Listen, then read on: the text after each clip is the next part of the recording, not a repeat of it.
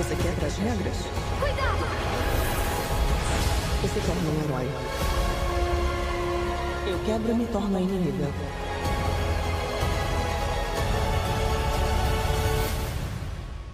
Não parece justo. Bom dia, boa tarde, boa noite, seja lá a hora ou local que você estiver escutando essa transmissão. Eu sou a Carla, a gente é o 4x4 e hoje, mais uma vez, por um milagre divino, estamos todos completos, quase não conseguimos, Quase não mas estamos todos completos nesse episódio, entendeu? Estou aqui com a Thaís, Oi, gente. Era pra ser hoje. com o Léo Oi, gente. e com a Gil. Oi, gente. Então, sem mais delongas, nossos recadinhos bem rápidos. Sigam a gente nas nossas redes sociais, principalmente no Instagram, que é arroba 4x4pod. Lá tem vários conteúdos que a gente não posta mais em nenhum lugar. Também sigam a gente no Spotify, no YouTube. E a gente agora tem uma conta no TikTok também, que é 4x4pod.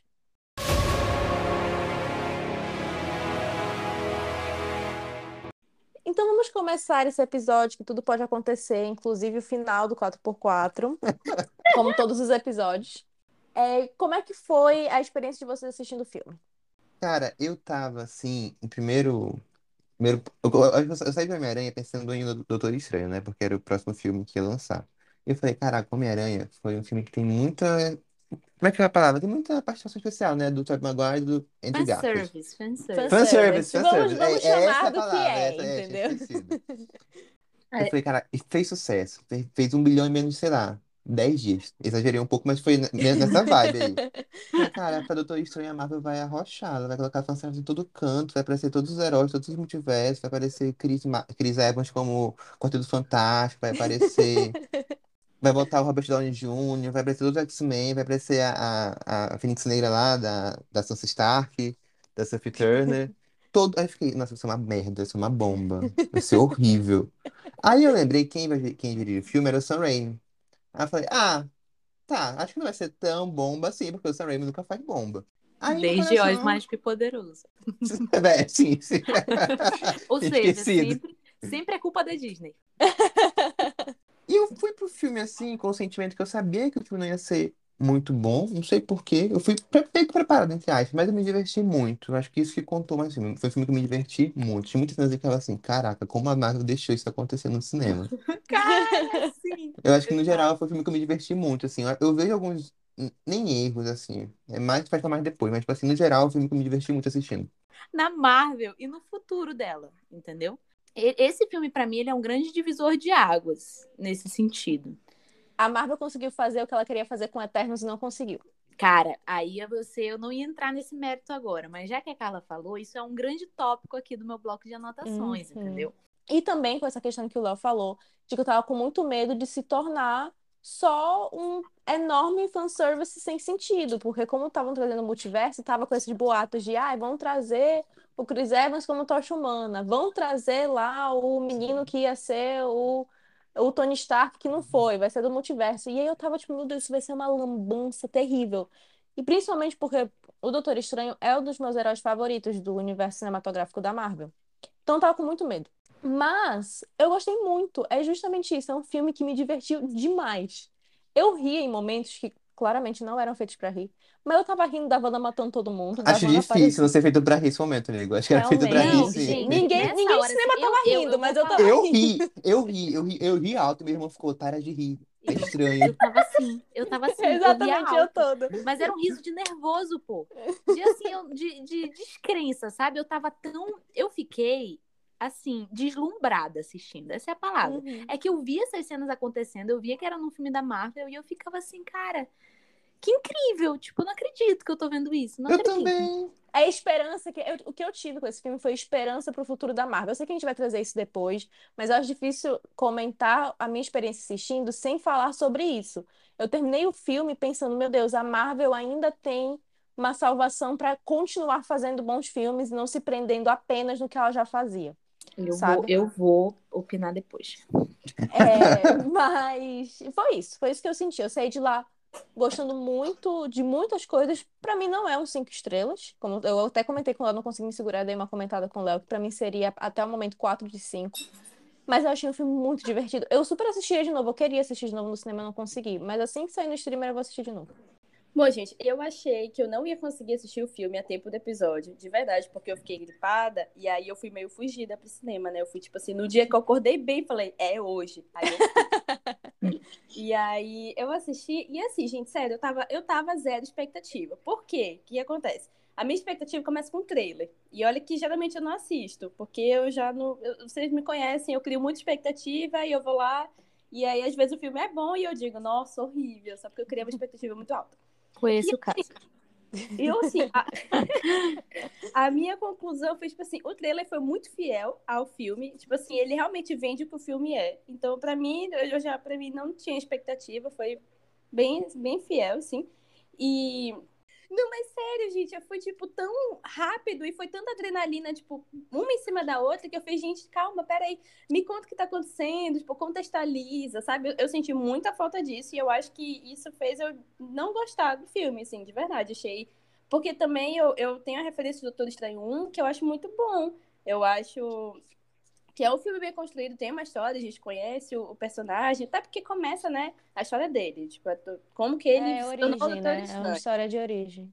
Só que assim, o segundo, ele pra mim foi tipo assim, é como se você, como se eu já soubesse tudo. É, para mim, Doutor Estranho 2 é tipo é o episódio é, épico de uma série, é tipo o episódio 9 de Game of Thrones. É tipo isso, sabe? Uma boa definição. Faz muito sentido. Calma, gente, peraí, eu acabei de começar a assistir o filme, entendeu? E aí isso foi o filme todo e eu terminei sem a sensação de, de tipo, fui e, e me imergiram no filme, não, não me senti, e aí, assim, não quer dizer que o filme é muito ruim, eu acho que tem coisas boas. Mas a gente vai abordar esses temas mais específicos mais pra frente, né? Mas no geral, sim, eu não gostei, mas não é o pior filme da Marvel, Carla. Calma. Eu sei, amiga, não é o Não, pior gente, filme eu, da queria- eu Marvel. quero comentar uma coisa nesse comentário da Thaís, é que ela falou o seguinte, que ela sentiu que ela tinha sido jogada de paraquedas e sem o paraquedas. E eu vou falar que quando eu comecei o filme, eu, ta- eu tive essa sensação de que a gente tava caindo num negócio. O filme começa assim, a primeira cena do Uhum. filme é essa. É uma cena com pessoas que tu nunca viu, num lugar que tu nunca viu, fazendo coisas que tu não sabe o que são, entendeu? E tudo só vai fazer sentido conforme tu for assistindo. E eu não, tipo assim, eu entendo que não é todo mundo que vai se sentir agradado com essa sensação, sabe? Eu acho totalmente compreensível isso que a Thaís Foi justamente o que, o que o Lucas, eu fui assistir com o Lucas e com minha irmã, meu cunhado, enfim. E aí o Lucas falou assim: é, Cara, eu fiquei muito confuso no começo do filme. Ele falou: se o objetivo deles era me deixar confuso, eles conseguiram. E eu fiquei tipo, mas eu acho que esse era o objetivo. Entendeu? E eu gostei do, do tom do filme. Isso foi uma das coisas que eu gostei muito no filme. Eu gostei do tom. Mas eu entendo o motivo da Thaís não gostar. Por quê? Porque ela definiu muito bem. Esse filme parece que é um episódio épico de uma série que é a série de filmes da Marvel. E diferente de outros filmes, esse é um problema que a Marvel tem trazido, que é você precisa assistir muitas coisas para imergir no mundo dos filmes dela. Antes, nas, na- nas fases anteriores, você ainda conseguia assistir um filme sem assistir outros e entender. Mesmo que tenham referências, mesmo que tu pegue uma coisa tipo assim, ah, isso aqui é de outro filme, se você não assistiu, mesmo assim você consegue assistir. Só que ela tá chegando num ponto em que tudo tá tão conectado que se você não assiste tudo antes de assistir os filmes novos, você não entende. E você fica realmente com a sensação que até esteve. Você caiu de para... você foi jogado de um avião sem paraquedas e tá tentando entender onde tu tá. E mesmo ela que assistiu WandaVision, ela não pegou as referências que todo o pessoal tava fazendo, porque até tu acompanhar as coisas que estão acontecendo faz diferença quando tu vai assistir. Não pegou as referências de What If, que tem muita referência ao What If, e eu acho que isso é uma das coisas que, para quem assistiu What If, é legal de ver as referências na tela, e eu acho que até algumas cenas e alguma, alguns contextos do filme fazem até mais sentido se você assistiu o Arif, mesmo que ele não seja diretamente ligado àquilo, mesmo que sejam só referências. Como, por exemplo, a cena em que o, o Doutor Estranho meio que possui aquele eu dele zumbi. Aquilo é referência a um episódio muito específico de What If. Que o pior é que eu não acho nem que eu tava assim desinformada. Por exemplo, eu assisti um episódio de What If. Eu tava tentando acompanhar o máximo. Eu não sou, tipo assim, fã Marvel, eu sei tudo.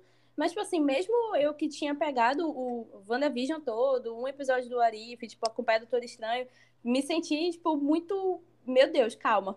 Dá- Calma, sabe? Uma coisa, tipo assim, muito rápido. Mas- E, e eu senti, tipo, não é nem que. Eu gosto de filmes que me deixam confusa. Por exemplo, a gente tá assistindo Ruptura agora. Eu- eu- Uhum. gente, eu Perfeito, preciso melhor série do, dos eu últimos 10 preciso anos. comentar. Eu assisti o episódio 2 achando que era o 1. Meu Deus. Gente, sério, que lezeira. E aí, assim, o pior E aí foi- ela vai falar o quê? Vai falar que ruptura jogou ela de paraquedas paraquedas. Não, é exatamente essa comparação que eu quero fazer. Eu assisti o episódio sem entender nada, aí depois eu descobri que a primeira, fui assistir, aí muita coisa fez sentido. Mas mesmo assim, eu, tipo assim, é uma, foi uma confusão que eu sabia que ia ser explicada, foi explicada, mesmo eu sem ter pegado o começo, eu consegui entender muita coisa, que, por exemplo, eu não tive com o Doutor Estranho, sabe? Foi uma coisa, tipo, não, em nenhum momento eu me senti, é, ah, foi resolvido, ah, isso aqui explica aquilo, tipo, sabe? Não, Direito. eu acho que isso da confusão totalmente é um negócio totalmente capaz de acabar com a experiência de algo para uma pessoa. Uhum. De verdade. Porque eu acho assim que a questão de percepção de algo, e eu falo isso pra tudo na vida, é nos primeiros segundos, entendeu? Tipo assim, é, é o pessoal fala assim que a primeira impressão é a que fica. Uhum. É isso, sabe? Esse primeiro impacto que tu tem com o filme, ele é muito importante. Então, se ele de alguma forma quebrar isso, isso pode acabar com toda a tua experiência. Por mais que depois tu vá reassistir uma segunda vez e tu vá assim, ah, não, olha, até que realmente faz sentido, é bacana, tipo, ele já cagou É, lá, já não tem entendeu? mais. Cara, eu acho que isso é muito subjetivo, assim, de verdade, porque, por exemplo, a cena, a cena do Doutor Estranho possuindo o osso, eu achei incrível, sensacional, e eu não sabia que era de What If, e, assim, assim, não, não querendo ofender, mas tipo, eu não poderia me importar menos, assim, que é de What If, sabe? Eu gostei porque tá no filme, sabe? Sabe? Ah, eu eu- gostei muito porque eu peguei a referência. Eu acho muito subjetivo porque, por exemplo, eu vivo com a minha mãe. Minha mãe poderia, não poderia ligar menos para a Marvel no geral. Eu fui no cinema, não vi WandaVision, não vi os outros nada. E ela amou o filme. Ela ficou tipo, caraca, a Wanda é foda. A Wanda é minha, Porque minha, como minha favorita. sabem, vocês que acompanham a gente sabem que a mãe do Léo é uma lenda que acompanha o terror Exatamente. contemporâneo. Então, Se tipo ela assim, aprovou o filme, é porque ele é um bom filme de terror. Fatos. E ela, e ela não viu WandaVision. E ela amou a Wanda e ela entendeu os dramas da Wanda. Então eu acho que, além, é mais ou menos subjetiva, claro, cada uma tem sua experiência, mas assim, avaliando o filme de longe, eu acho que o filme faz um bom trabalho em situar quem não tá, é, quem não viu todos os filmes. Eu acho que não é um filme que tu vai pra ele e tu perde muita coisa porque tu não viu. Eu acho que o filme tem uma história sozinha, assim. Tem a Wanda, a Wanda invade o templo, Doutor Estranho tá aquela insuportável da América o tempo todo pra lá e pra cá. E, assim, eu acho que é um filme que, é claro que se você viu WandaVision, você vai se ganhar mais contexto, mas eu acho também que o filme funciona sozinho. Eu acho que a Wanda se vende como uma vilã sozinha. Eu, eu não senti isso, de- eu consumi o material base, assim, entre aspas, mas eu acho que se eu fosse sem saber, eu conseguiria curtir o filme mesmo assim, pelos elementos dele, mais do que por ele é, referenciar outras coisas. Ou seja, Eu minha, minha acho- argumentação completamente refutada. Não, Não, eu tem vou concordar com o Léo, né? Porque assim, antes eu tava muito com uma ideia assim, eu, eu tava pro lado da Carla, né? Mas agora eu sinto que eu Mas tô Léo me também mais pro convenceu do Léo. completamente. Mas na questão de que eu acho que esse filme, eu acho que ele faz um papel muito bom em conseguir ser um filme bom sozinho. De Aham. verdade. Apesar de que eu não vou tirar daqui a minha. Eu, tipo assim, não sei se vocês querem falar disso agora, mas eu posso passar horas aqui falando sobre como essa cultura que a Marvel criou de ficar fazendo coisas conectadas uns nos outros, eu acho totalmente insustentável a Total. longo prazo. É. Entendeu? Eu, Apesar de eu verdade, gostar, é, não se é uma das sustenta. coisas que, assim, hoje eu pensando. Eu vou deixar pra gente falar um bloco no final só sobre isso. Só sobre o futuro, futuro da Não vou nem Marvel. entrar É. muito. Não vou entrar. Mas eu acho que ele faz um bom trabalho quanto a isso, sabe? Agora, isso da confusão, sabe o que eu tava lembrando? Sabe um filme que eu assisti que ele me deixou assim? Que no começo eu tava assistindo e eu fiquei assim, que porra é essa que eu tô assistindo? Foi o Evil Dead 2. Cara, é assim mesmo. Começa É do nada. exatamente assim. Foi exatamente assim, porque, assim, só contextualizando pra vocês. Tem o Evil Dead, que é o primeiro filme, é do Sam Raimi. E ele é um filme que jovens, um grupo de jovens, vai pra uma casa, chega lá, né, maldição, mal assombrado, sei lá, livro da morte, não sei o quê. Clássico. Beleza. O primeiro filme acaba, assim, spoiler, tô avisando logo. O primeiro filme acaba com a câmera como se fosse o espírito correndo em cima do cara que foi o único que sobreviveu, que é o Bruce Campbell, que é o carinha da barraca de, de cachorro de pizza, pizza de bolinha É. do filme. Ah, do, do sim, aí tem a mão, tem a mão É, que é da possuída, mão. ele tem que cortar, tem toda essa referência, né? É, e aí esse é, do, esse é o primeiro. No segundo, o segundo filme, ele começa Uma obra-prima. recontando. Ele, ele, ele faz nos primeiros minutos. Eu acho sensacional, gente, de verdade. Ele, nos primeiros minutos, porque assim, eu já tinha assistido Evil Dead há muitos anos, eu não lembrava, mas quando eu fui antes de reassistir Doutor Estranho, eu falei, cara, eu vou num tapa só, eu vou ver o um, dois e ver o Army of Darkness. Acabou que eu só consegui ver até o dois. Mas aí o dois ele começa meio que recontando a história do primeiro, ele rebuta o primeiro no começo do, do segundo. É assim mesmo. De verdade. Eles ignoram, meio que ignoram o primeiro, assim, tipo. Eles ignoram totalmente o primeiro. no- Ele rebuta ali, sabe? Ao invés de ser um grupo de jovens indo pra uma cabana, eles colocam só o cara e a namorada indo pra cabana, mudam todo o contexto, entendeu? Aí o livro que tinha sido queimado não é mais, não sei o quê, enfim. Foi assim que eu me senti no começo do Doutor Estranho. Eu, eu sentei lá. Eu pensei que eu sabia o que, que eu esperava daquele filme, entendeu? Porque é exatamente como a Thaís disse, o trailer, eu, ele é bem fiel, assim, no sentido de você conseguir entender que vai ter o Doutor Estranho e que a Wanda quer os filhos dela. E que, assim, quando a gente percebe, né? A gente sabe que tem a América Chaves, que ela é a chave para essa questão do multiverso. Dá pra gente ter uma noção do que, que vai ser o filme em questão de, né, tipo, como- onde ele vai sair e de onde ele vai parar. Só que quando ele te joga ali no meio, entendeu? Que tu começa com aquela cena deles atrás do livro, do não sei o quê. E aí é tu vê que é um outro Doutor Estranho. E a América Chaves, que nunca tinha sido apresentada pra ti na vida, tá ali, já em ação. Isso te causa uma confusão. A mesma confusão que eu senti quando o Sam Raimi rebutou o próprio filme dele. E Ai, gente, eu amei sabe, muito gente? o início. Eu não sei por quê, mas eu gostei de ser inserida logo na adrenalina. Logo, tipo assim, começou eles correndo num, num ambiente super colorido, com personagens que eu não conheço, eu gosto. Eu gosto de primeiro ficar confusa pra depois ele me explicando as coisas. É uma sensação que me causa muita. Não sei, eu fico muito feliz com isso. Não faço nem ideia por quê, mas eu gosto muito. Então, acho que por isso eu gostei muito do início do filme. Eu acho arriscado, mas assim, ó, por exemplo, pra mim, em Evil Dead 2 funcionou. Em Doutor Estranho eu já não tenho tanta certeza, assim, sabe? Tipo, eu lembro que no, quando eu parei a primeira vez, eu sentei a assistir, eu pensei assim, cara. A primeira sensação foi assim, foi no momento que eu tive assim, cara, eu talvez esse filme seja diferente de qualquer outra coisa que eu já tenha visto da Marvel. Esse foi o impacto dessa primeira cena pra mim. Assim, não foi necessariamente um gosto ou não gosto. Na hora eu não pensei muito nisso, mas foi isso assim de tipo, meu Deus, o que que eles estão fazendo? Porque quer a gente queira ou não, eu acho que isso de uma forma negativa traz muito a sensação de que tu tá no meio de alguma coisa. E eu acho que isso pra Marvel, né, que é alguém que tá tentando costurar tudo deles um no outro, eu acho negativo. Entendeu? Mas assim, se a mãe do Léo assistiu e não tá nem aí e ela gostou, eu de verdade Cara, eu gosto dessa, dessa, desse começo no meio da história, né? Eu, é um, tem até um termo técnico pra isso, que é quando a história começa no meio já. Acho que é. Uhum. Esqueci, enfim, vou lembrar agora. Sim. Eu acho que Star Wars começa assim, o Star Wars começa no meio da história já, começa no meio da história, Uhum. interessante. Mas pra mim, Doutor Estranho não, não funcionou isso, porque, vou puxar logo aqui, eu não gostei da América, não consegui me cativar, não comprei a Achei ela personagem, completamente e isso, isso me desmotivou muito, porque ela é a chave central da história, ela abre multiversos, a Wanda tá caçando ela, eu fiquei tipo assim, cara, Wanda, ma- faça o que é necessário, sabe? De verdade. Porque eu acho que a gente ser introduzido com ela no meio da narrativa, o que, o que às vezes é bom, às vezes não é. Pra mim, com ela, assim, eu, eu achei ela muito. Ai, ok. Ela tá correndo de um lado pro outro. Não consegui ligar pra ela, não consegui me conectar emocionalmente com ela, sabe? Aí, ah, mas ela é órfã. Eu falei, cara, que herói da Marvel não é órfã, sabe? Exatamente, até aí. A Ah, Wanda é órfã, entendeu? Eu achei ela uma personagem inconsistente. Essa é a palavra que eu tenho pra falar, que eu achei ela muito inconsistente, no sentido de que, cara, ela é uma personagem que a gente, a gente vê depois, a gente descobre a história dela, que ela era uma menina quando ela foi abrir o primeiro portal dela e foi levada para o multiverso e blá blá blá blá blá. Mas assim, eu depois parando pra pensar, achei muito inconsistente no sentido de que ela é uma personagem que já passou por inúmeros universos, inúmeras realidades. Ela sabe, por exemplo, que ela não existe porque ela não sonha, então ela tem um nível de consciência ali do lugar dela no multiverso bom. Mas ao mesmo tempo, tipo assim, eu entendo, gente. Eu não tô falando, tá? Eu entendo que ela é uma criança, assim, né? Entre aspas, ela é uma adolescente.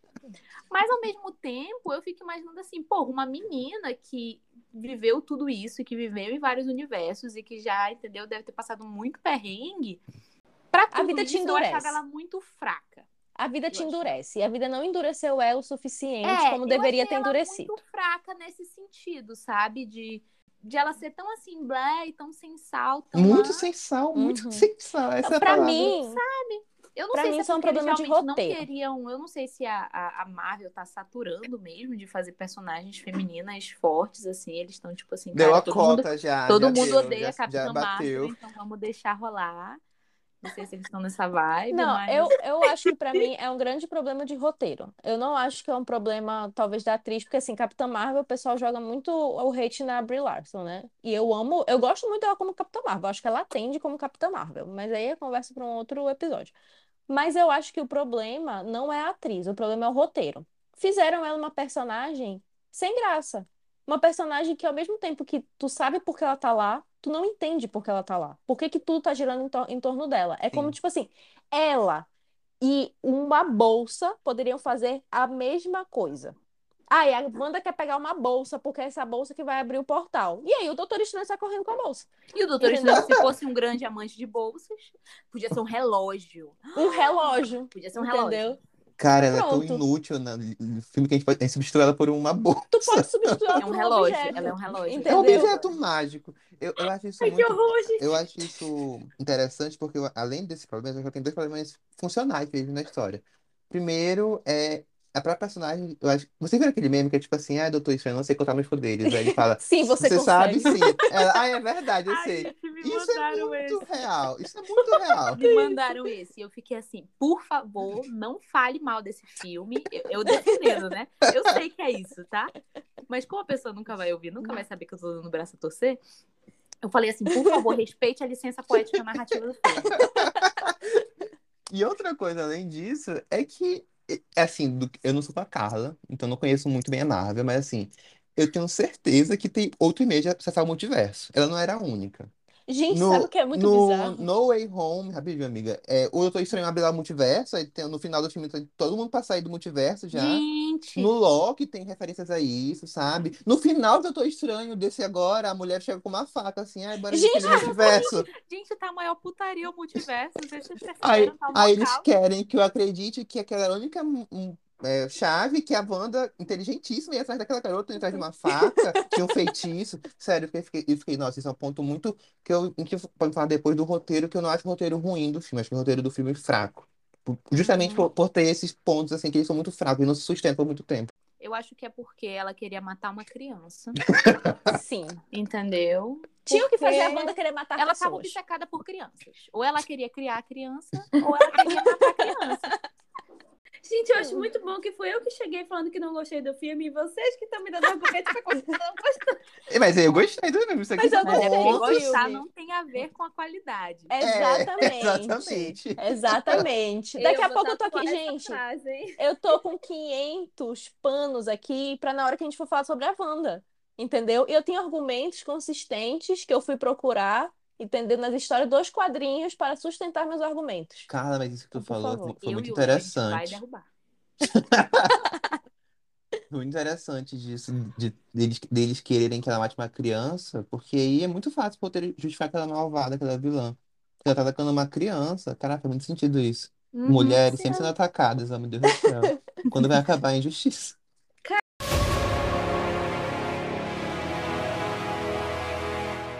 Tem um ponto que você tu falou, Léo, que o roteiro é fraco. Eu, eu, acredito que, te- eu acredito que tem tantas falhas, assim, que são relativamente pequenas, mas que se tu juntar tudo fica uma coisa muito grande.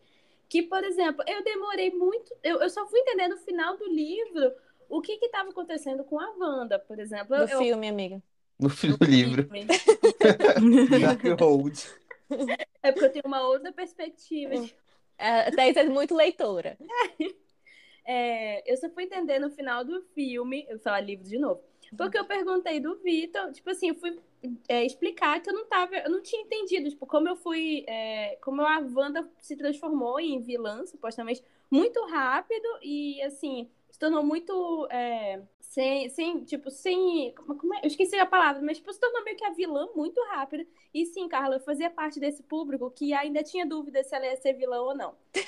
Não estava claro na minha cabeça. Então eu tava esperando uma transição, sabe? Alguma coisa que, tipo, visse resquícios dela, tipo, porque para mim terminou a série, não terminou ela a série má. E para mim, no livro, no filme, no filme, meu Deus, ela tava, tipo, com esse, esse, essa personalidade má. Ela já tinha coringado no filme. É, e aí o Victor foi explicar pra mim que o Darkhold, ele corrompe a essência humana, ele tira o Sim. remorso.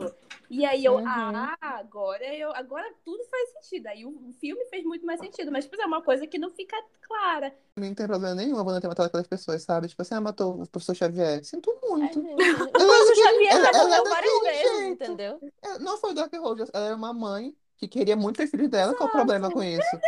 Exato, gente. As pessoas às vezes Ai, fazem gente, tudo não, pelo olha, quem, quem você eu- ama, eu- entendeu? Eu achei, pra mim, pelo menos na história, eu achei que ficou claro, entendeu? Isso da questão. Acho que eles, eles pelo menos pra mim, eles ressaltavam muitas vezes isso. De Uhum. como esse- o Dark Road era um negócio que corrompia a pessoa, tá? Essa é a palavra. De como o Dark Road corrompia a pessoa. Desde o começo, entendeu? No momento em que o Doutor Estranho encontra ela, ele fala, não é mais a Wanda. Entendeu? É a feiticeira escarlate. É a feiticeira escarlate. Eles, em vários momentos, eles falam isso pra gente, entendeu? Tanto que o Doutor Estranho tá sempre falando: olha, cuida, cu- cuidado com essa bicha aí, porque ela tá louca, entendeu? E é nesse sentido. Ele fala, mas ela tava com Dark Road, mano. E É. eles não ouvem ela e por isso morreram, e eu acho bem feito, sinceramente. Eu também. Total. Não, mas assim, eu, eu- o que eu quero falar em relação à Wanda é o seguinte, e aí me traz toda a questão de como que a Marvel trabalha. Uma das coisas que é da fórmula Marvel é essa questão de que eles não desenvolvem tanto personagem, eles desenvolvem até um certo ponto. E pelo que eu vejo eh, ao longo dos filmes da, da Marvel, não li isso nenhuma crítica, não vi isso nenhum estudo, foi o que? Fonte, eu assistindo os filmes. Eles focam muito em uma característica específica para desenvolver no personagem. Então, por exemplo, o Tony Stark é aquele playboy que ao longo dos filmes vai se tornando uma pessoa mais caridosa, uma pessoa melhor. Então, assim, no primeiro filme dele, ele para de a, a empresa dele para de produzir arma. Aí na Era de Ultron, o motivo dele assinar, não, na Era de Ultron não, em Guerra Civil, o motivo dele assinar o tratado é um negócio acontecendo na Era de Ultron, que é uma parada mais humanizada, até o final em que ele se sacrifica para salvar todo mundo. Mesma coisa com Capitão América. Ah, qual é o traço que trabalham nele? Ele é um cara que ele sempre obedeceu às ordens, ele começa a se ficar é, desacreditado do sistema, vão trabalhando isso em cada filme dele, e também que ele nunca se adaptou à atualidade, tanto que no final ele volta para o passado. Então eles trabalham uma questão específica com cada personagem. E É, a eles não Wanda, são personagens complexos, né? Exato, Não são não tridimensionais. são. Não, Não vai são. acompanhar vertentes de um mesmo personagem. Exatamente, eles focam em uma coisa, um é isso. da Sally Rooney sobre Obviamente, estranho, entendeu? Wanda. Não, não é. Eles focam numa coisa específica em cada personagem. E a Wanda é sustentada em relação à perda. A Wanda é uma pessoa que perdeu pessoas ao longo da vida dela. o E drama de tanto Wanda. O é o drama dela. Tanto que a gente pode olhar e falar assim, ah, mas o Thor também perdeu um monte de gente. Mas o Thor não é trabalhado em cima disso, em cima das perdas dele. A Wanda é trabalhada em cima das perdas dela e como as perdas dela a afetam. Então, ela aparece sendo a feiticeira escarlate lá na Era de Ultron, porque perdeu os pais. Aí ela perde o Pietro, aí ela perde o, o Visão. Tudo isso para chegar em WandaVision, que eu acho que WandaVision é uma série que preparou muito bem a Wanda para se tornar uma vilã. Por quê?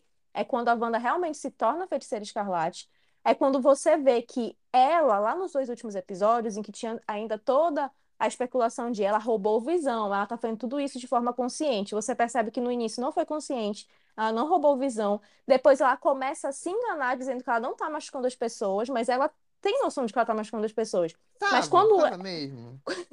Mas quando elas verbalizam que elas estão sofrendo por conta dela, ela acaba com a cidade, ela faz com que, tipo assim, o Visão some, os filhos dela somem, e ela pega o Dark, ela pega o Dark Road. E pra mim aí é muito, muito claro, porque a Agatha, no, em WandaVision, ela fala que o Dark Road é um livro muito poderoso, que influencia muito as pessoas, que a Wanda não está preparada para ler esse livro, tanto que a própria Agatha, ela tem os dedos pretos, porque quanto mais tu mexe no Dark Road, mas ele vai entrando em ti, ele vai impregnando na tua alma. E isso é, que é pelos, pelo, tipo assim, tua mão vai ficando preta. E quando a Wanda, no final de WandaVision, tá estudando Darkhold, tu já fica, mano, essa mulher se vai enlouquecer, porque o Darkhold, ele, ele te possui mesmo. A história do Darkhold, que eu fui pesquisar, é que, não leio os quadrinhos da Marvel, tá, galera? Então fui pesquisar a história do Darkhold, ele foi, ele foi feito por um dos deuses anciões que dominavam a Terra. Ele descobriu como se fazia a magia do caos. Ele escreve todas as coisas num pergaminho. Quando ele é expulso, porque ele queria dominar tudo, né, com a magia do caos, ele, tipo, tem pessoas que são seguidoras de- dele e aí escrevem tudo num livro, que é o Darkhold, e também criam aquela, aquela caverna. E o Darkhold é uma porta de entrada para ele voltar para a Terra. Por isso que a pessoa que usa o Darkhold fica possuída mesmo e potencializa aquelas coisas ruins que tu já sente. Então, assim, ao mesmo tempo que a Wanda ela tá possuída pelo Darkhold, o motivo dela ainda é o motivo de antes, porque ele só potencial usou a, o, o, o que ela já tinha, tipo assim, como se fosse de escuridão dentro dela, o que ela já queria fazer e deu a coragem para ela fazer. Entendeu? E como ele é feito com a magia do caos, e o filme é um caos, ele é cinco estrelas. Exatamente. Caso a Thaís não tenha entendido até agora. Então, assim, pra mim, a Wanda como vilã, ela é muito bem, tipo assim, ela é- no universo da Marvel ela é muito bem construída pra mim. Como uma vilã, assim, chegar e ser vilã, pra mim, ela é muito bem construída. Cara, eu vou discordar um pouco da Carla, porque eu acho Bem. que. a- assim, não- mas é tipo assim, não vou ter argumentos profundos pra. Porque, de novo, eu acho que a série WandaVision, até a cena final, pra mim, não tava construindo a Wanda, a Wanda pra ser vilã. Pra mim, tava meio que desconstruindo isso. Mas. E tem a cena final com o Darkhold, mas assim, eu penso isso, mas eu também não acho que é um problema ser vilã do Doutor Estranho. Pra mim, são duas coisas que podem ser eu- separadas, sabe? Sim, Eu- mas eu acho que isso. ela só se torna vilã por conta disso, entendeu? Mas a série WandaVision não faz ela ser uma vilã. Ela não é vilã naquela situação. Mas depois, quando ela pega o Darkhold e começa a estudar, aí tu vê que ela tem potencial pra se tornar uma vilã. É, eu, meu, pra, eu acho, eu coloquei, eu acho que foi no 4x4, né? Que eu- não, foi no meu próprio Instagram. Eu coloquei uma caixinha perguntando o que que quem não gostou não tinha gostado. E uma das respostas que me mandaram foi que acharam que não fazia sentido a Wanda ser vilã. Foi algo nesse sentido, sabe? Que não fazia sentido com o final de WandaVision. Só que pra mim, essa cagada toda é culpa de WandaVision, porque foi WandaVision que colocou assim na pós-créditos, mano. Entendeu? Não foi o Verdade. Doutor Estranho. Entendeu? Então, pra mim, a cagada, tipo assim, se tu quer culpar alguém pela Wanda ser vilã, culpa a WandaVision. Entendeu? Que construiu ali o todo, né? Uma série inteira sobre ela passando luto e não sei o que, não sei o que. E aí chega no final, tu assim, ó, mas ela pegou esse livro aqui, esse livro aqui vai deixar ela doida, então foda-se o que eu te, te contei aqui nessa série, mano, sabe? É porque, pra mim, o final de WandaVision te deixa a margem pra tu. Faz sentido se ela virar vilã, mas se ela não virar vilã, também faz sentido. Então, pra mim, é isso, sabe? Por isso que, pra culpa mim, é de quando. WandaVision, Exatamente. infelizmente. E a Wanda também cai naquele estereótipo de- da cultura pop, que é da mulher poderosa que perde tudo. Então ela surta. Também. Tem a Daenerys de Game of Thrones, que ela tem muito poderosa e perde tudo, surta. A própria Jean Ai, Grey, eu amo esse estereótipo. ele, ele é foda, mas ele existe. E Eu- tem a, pra mim, eu, eu, vejo, esse- eu vejo esse estereótipo na Wanda. Não tô aqui problematizando ele. Não tô nesse mérito, mas falando que pra mim ela, ela entra nisso. Uma mulher muito poderosa que perdeu tudo, aí ela surta, entre aspas, pra matar todo mundo. Falta muito pouco eu chegar nesse ponto. Cara, pra mim, o grande problema, assim, questão, eu, eu ouvi todos vocês e, em parte, eu concordo com vocês. Chegam num, num- numa conclusão de que a gente entende ela se tornar vilã, tipo assim, faz sentido, mas é, pra mim é um pouco do lance que a Carla falou. Termina a série, tipo, ela com potencial, ela tem esse potencial pra se tornar vilã, e eu acho que partiu do potencial pra ação muito rápido. Isso pra mim, é- por exemplo, pra mim fez muito sentido quando tu me explicou. Quando a Carla explicou é, a história, tipo, tipo, deu a perspectiva dela, eu entendi mais. E se eu fosse assistir agora, provavelmente eu ia ter uma, uma visão diferente do Doutor Estranho. Talvez eu tivesse mais, eu assistisse, ah, até que é um filme bom. Que eu não queria fazer isso, né? Eu queria ter o primeiro impacto. Mas, tipo assim, eu precisei de uma explicação tua. Uhum. Não foi uma isso por coisa- si só enfraquece o filme. Se o filme É. não consegue te trazer essa explicação, isso enfraquece o filme, entendo, sim.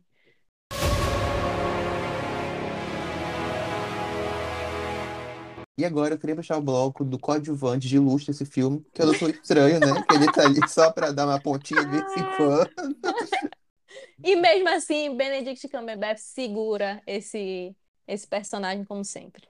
Ah, gente, esses dois, a Elizabeth Olsen e o Benedict são, pra mim, eles me seguraram o filme inteiro. Eles, tipo, eu assisti por eles, basicamente. Eles são maravilhosos. Não tenho. Eu, assim, eu achei o Benedict Cumberbatch sensacional, de verdade, assim. A atuação dele, eu acho que ele melhora, assim. Eu acho que quando ele fez Doutor Estranho, por exemplo, ele ainda não tinha o nível de atuação que ele tem hoje, né? Hoje ele é um Oscar nominee. Claro. Devia ter Entendeu? ganhado, devia ter Devia ter ganhado. ganhado. Deveria, todo mundo sabe que a gente aqui do 4x4 era a favor da vitória dele. Mas eu gostei muito mesmo, assim, tipo, foi algo que eu prestei muita atenção enquanto eu assistia o filme. Foi essa questão da atuação, porque eu cometi o grande erro de ver o vídeo da Isabela Boscov falando sobre. e aí ela fala muito disso, da atuação dele. Eu falei, quer saber, eu vou assistir, eu vou prestar atenção. E aí eu realmente, assim, gente, porque, de verdade, não é pra qualquer um fazer três personagens e, tipo assim, eles não serem idênticos. Uhum. Sabe? Eu acho isso complexo demais, entendeu? E Sim. naquela cena que ele tá lutando contra ele mesmo, ele tá Aí eu sensacional, amei aquela cena. São duas pessoas diferentes. É, Ele tá assim, ele tá impecável. E eu acho, inclusive, que ele sustenta muito um, um roteiro que traz uma dificuldade ali pro Doutor Estranho. É que nem a gente tava falando, é um roteiro que eu acho que traz uma dificuldade. Principalmente pra América, que ela não consegue se salvar ali. A atriz não consegue salvar ela. Mas o, o Benedict Cumberbatch consegue, com certeza, salvar o Doutor Estranho de algumas coisas que. Como o filme era pra ser sobre ele, mas a Wanda rouba muito a cena, ele precisa se destacar ainda mais. E ele consegue. Isso é muito interessante, né? Amiga, tu falou de que a Marvel ela não tem esse perfil de construir bem os personagens e fez muito sentido, inclusive virou uma chave aqui pra analisar. Não, ele é que ela não constrói bem, mas ela não, se dá muito ao trabalho de Não é se muito- construir. Não se aprofunda, esse jeito. Exato. E assim, e eu achei a construção dele muito boa. Agora eu consigo, agora eu consigo ver desse jeito que tu explicou, que eles escolhem, eles focam meio que numa característica do personagem, pra mim fez muito sentido, de verdade. E pra mim eles exploraram muito bem nesse filme, tipo, a construção dele, a relação dele não sendo o o, o, O Mago Supremo, mas. é, não, alguma coisa do santo, esqueci. Mas É, enfim, o, o Guardião do Santo, ele não é Isso, mais o Mago Supremo. É, ele não sendo a relação dele, tipo, não sendo o líder, a relação dele com a, com a Christine. Então, tipo assim, eu acho que foi com ele mesmo, com ele superando é, as, as falhas dele, aceitando, abraçando. Enfim, eu gostei muito da construção dele como personagem, isso fora o ator, que é maravilhoso, né? Mas é uma coisa que, tipo, eu admirei muito nesse filme, de verdade, a construção dele do início ao fim. Eu gosto muito dele, eu gosto muito. Inclusive, uma das minhas questões com esse filme tinha sido que fazia muito tempo que eu não, tinha, que eu não assistia Doutor Estranho primeiro, né? Apesar de ser um dos meus filmes favoritos da Marvel. Mas fazia muito tempo que eu não tinha assistido, e a minha lembrança bem fresquinha na cabeça, em relação ao Doutor Estranho, era o Doutor Estranho de What If, que é todo aquele episódio que ele perde a Christine e tudo mais. E aí, quando eu comecei a assistir esse filme e traz essa relação do Doutor Estranho meio que ter perdido a Christine, né? Entre aspas, assim, eu tive um leve incômodo de, mas os filmes prepararam esses personagens para terem tido alguma coisa, porque eu realmente não lembrava da relação deles no primeiro filme. E eu fiquei muito confusa nesse sentido. Apesar de eu ter gostado como trabalharam isso no filme, eu não sabia se tinha tido tapete para isso, sabe? Mas eu reassisti o primeiro filme depois, não consegui reassistir antes, e realmente eles tinham uma relação lá. Foi bem, foi bem trabalhado, eu é que realmente não tinha lembrado. Isso fez eu gostar mais é, do filme, apesar de todas as falhas, assim, em vários momentos que a gente estava comentando, essa relação do Doutor Estranho com a Christine eu acho muito legal, porque trabalha nessa situação que eles focam no Steve Strange, que é o ego dele. Ele sempre é o melhor, até o que, que o, o médico fala lá no casamento. Você era o melhor neurocirurgião, aí você depois virou o melhor, ser o melhor super-herói. E mesmo assim você não conseguiu a garota. Então trabalha com essa questão de que ele não é mais o Mago Supremo, ele não ficou com a Christine, e tudo isso era muito culpa do ego dele, sabe? Então eu gostei muito de como que trabalharam ele nesse filme também. Cara, eu gostei muito. Assim, vou ser bem sincero. é, sobre, o- sobre o Benedict, tá ótimo, como sempre. Doutor Estranho, pra eu comentar aqui, tá um branco, porque pra mim ele tá ali só pra guiar o filme, sabe?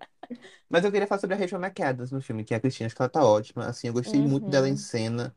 Pra mim, ela trazia sempre uma leveza muito grande para as cenas. Tipo, eu acho que aquela cena dela com o Doutor Estranho, eles estão observando. Ai, não sei, eles estão naquele negócio todo caído, fudido lá, do santuário tá se acabando. E- Uhum. e O filme vai acabar, eles conversam sobre a- as vidas deles. Eu achei lindo, assim, uma das coisas do filme que eu fiquei, caralho, isso aqui é muito legal. E pra mim é mérito da, da Rachel McAdams e do, do Benedict, porque é uma cena simples.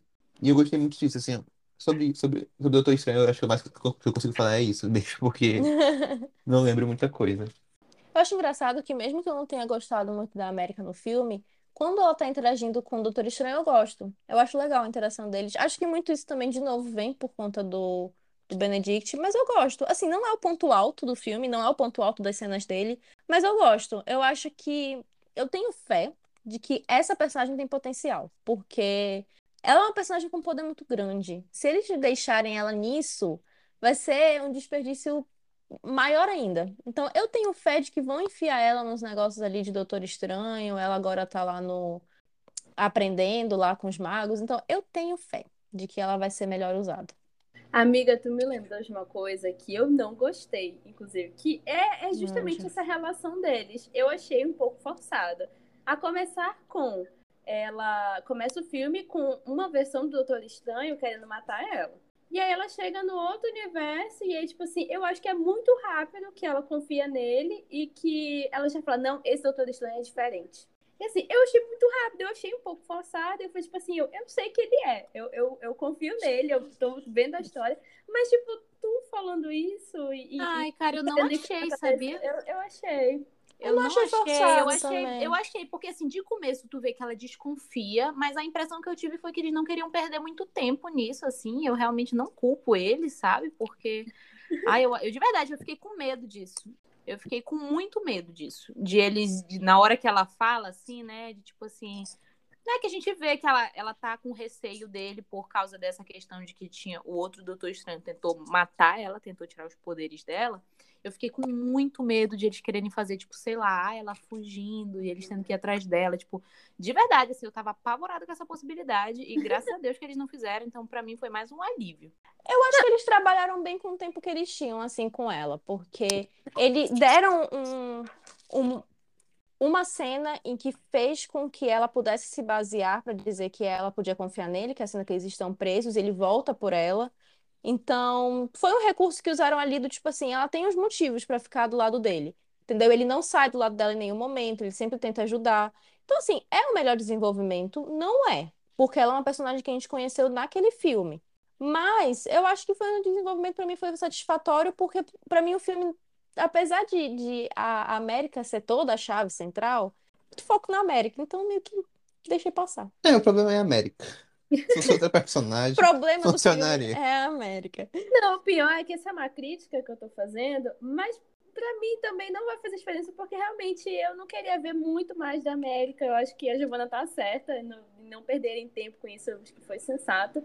Então, assim, é uma crítica que, tipo assim, tudo bem, gente, pode deixar como tá mesmo, eu, eu aceito. Eu tiveram várias coisas que eu senti isso, sabe? Não é a única coisa no filme que eu senti isso, sabe? É que eu, de verdade, assim, muitas vezes eu sinto que nesse filme eu fui passando pano pro que tava acontecendo porque eu achei que, tipo assim, na minha cabeça, justificava onde eles queriam chegar, entendeu? Tipo, tudo que eles ignoravam, entendeu? Tudo bem que às vezes eram coisas óbvias, entendeu? Como, sei lá, tipo, acho que teve alguma das coisas que o Léo comentou, inclusive, que também ia ser uma coisa óbvia, e, tipo assim, pra mim, por questões de narrativas e de eles conseguirem sair do zero pro 100, que era onde eles queriam chegar, sabe? Eu tô num ponto, assim, que eu não fico mais me questionando a, quanto a filmes da Marvel, de onde eles vão sair, porque eles sabem de onde eles querem sair, onde eles querem chegar, e aí a história é o meio que a gente vai ver quanto a isso, entendeu? Então eu desisti de tentar julgar eles por isso, sabe? E dentro disso eles vão, se eles quiserem fazer 50 furos, eles vão fazer 50 furos e eu vou achar ok. Pior agora com o multiverso, se a gente não abraçar furo de roteiro, a gente vai surtar. Porque se antes do multiverso já tinha furo, tu imagina agora eles enfiando um monte de coisa.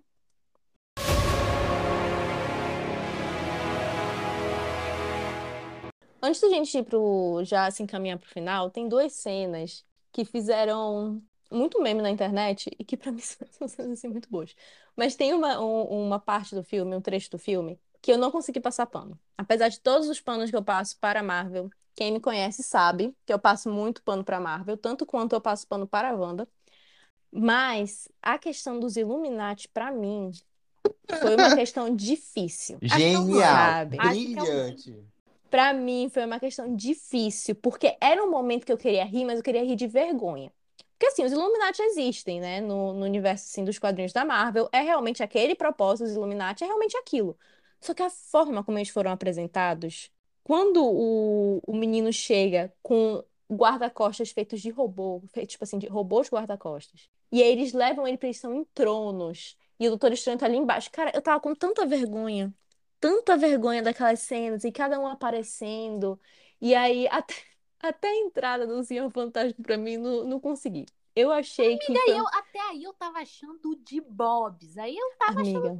Tranquilo, amiga. De verdade. Eu Zero problema também. com essa Eu cena. tava achando. Gente, eu tava eu ju- de propósito. Pra mim era Gente, a- a- a- ai. o negócio era ele. eu Pra juro mim pra vocês. Isso, era um universo que eles tinham que criar. Algum universo que fosse, tivesse. Tipo assim, eles tinham que mostrar algo diferente. Se eles fossem mostrar só salas, Eu achei isso locais, muito legal. Eu Tipo, de achei verdade, muito eu, eu Eu, gostei. eu achei vergonhoso. Eu achei achei vergonhoso, assim. Eu achei Eu, é que Eu eu acho que o objetivo era ser vergonhoso. Eu levei. Pode ser. Porque eu, le- eu fiquei. Eu, pra mim foi muito difícil de abraçar, achando um negócio tipo assim, ah, beleza, no tom do filme. Eu achei extremamente vergonhoso. O que eu gostei foi quando eles saem da sala, porque eles estão subestimando a Wanda o tempo inteiro, né? Ah, feiticeira escarlate, foda-se, o problema é o Doutor Estranho. Quando ela chega e ela sai matando todo mundo, aí eu gostei. Pra aí mim, pra mim, pra mim, aí que eu acho que é uma das cenas mais duvidosas da história da Não, Marvel. é uma cena em que eu passo muito pano pra Uma cena que eu amo. Mas Eu eu, amo, amo eu essa amo. cena. Eu ah, amo. tá. Mas ela tá. eu Duvidosa amo porque tipo, essa viu? cena. Você, Eu- você falar se que eu amo contradizendo. depois do tanto que eu defendi essa cena essa semana, Não, sinceramente. eu amo essa cena. É uma das minhas cenas favoritas. Mas ela é uma cena que, se tu vai realmente querer. O Senhor Fantástico, supostamente, para ser uma das pessoas mais inteligentes do mundo, né? Essa é como vendem o Senhor Fantástico. E o homem me fala o poder do outro, que ele pode te matar com só abrindo a boca. Porra, mesmo ele subestimando a Wanda, é muita burrice. Cara, é que Entendeu? eu acho que isso tá muito ligado com o estilo de direção do Sam Raimi, sabe? Aquilo Sim. faz muito sentido no, no- no- nas coisas que ele se propõe a fazer. É aquela coisa escrachada, é aquela coisa. É É aquela por isso que toda essa cena dos si. Illuminati, de verdade, assim, eu, eu. Tipo assim, até isso que a Carla falou, assim, sabe? De tipo, ah, esses caras. Eu acho que toda essa perspectiva de tu pegar, pô, exatamente isso. Esses caras que tu, olhando, tu pensa assim, pô, eles são muito mais avançados que a Terra que a gente tá vendo. Entendeu? São esses caras que estão nesses tronos ali no alto, um negócio bem quadrinhos mesmo, assim, sabe? Sim, E aí sim, depois tu sim, sai sim. lá e eles, tipo assim, e a Wanda chega e humilha eles.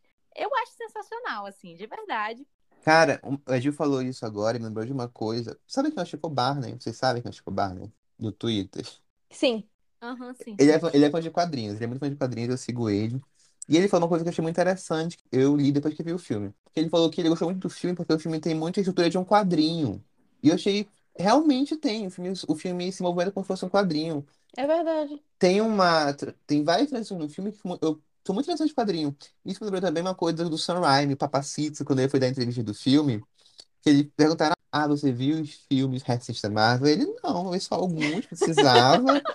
Vocês Mas eu- um cara desses, um cara grande desses, tem tempo pra ficar vendo filminho da Marvel? Mas ele falou, mas eu li os quadrinhos originais, eu sou fã dos quadrinhos originais, da década de 80 e 90, e pra mim é isso que importa. E eu acho que isso se reflete no filme.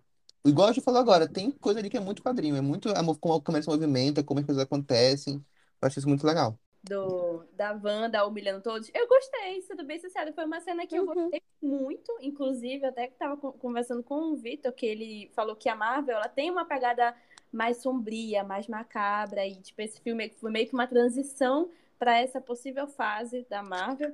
E eu achei super massa pra mim, eu acho que foi uma, uma- se for uma transição, acho que fez, foi muito bem feita, pra mim Não acho que seja isso, Vitor, mas beijo pra você. Beijo. Se não for também, o, o filme foi muito bom. Tipo, ele me deu essa pegada até meio Sim. terror, assim, meio stress, não sei.